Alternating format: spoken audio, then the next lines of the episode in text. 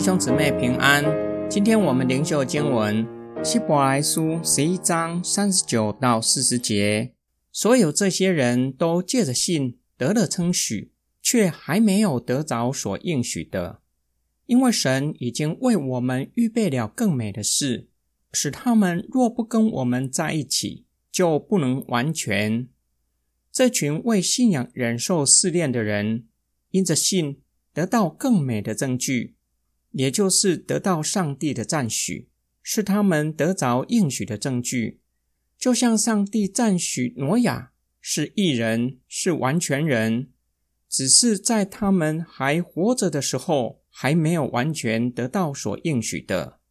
因为神为我们预备了更美的事，是上帝更美的安排，为要让我们与旧约这些信心伟人一同得着应许。因此。他们需要等候应许的成就，是应许尚未成就的原因。这是上帝的旨意和计划。因此，更美的是为要让新旧约的子民一同进入神所应许的天上基业。作者的话给收信人重要的劝勉：新约的基督徒因着基督的救赎，现今就被洁净，成为圣洁。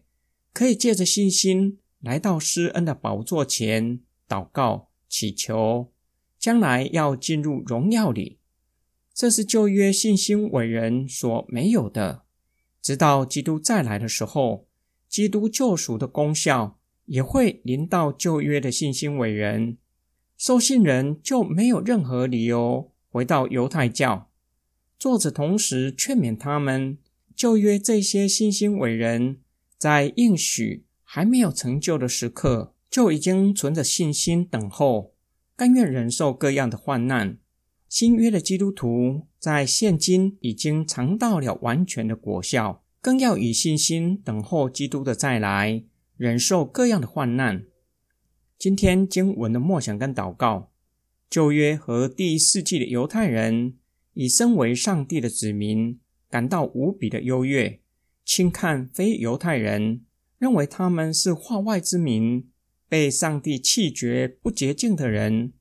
在教会的历史中，曾有一段很长的时期，轻看甚至仇视犹太人，认为他们已经被新约的基督徒取代。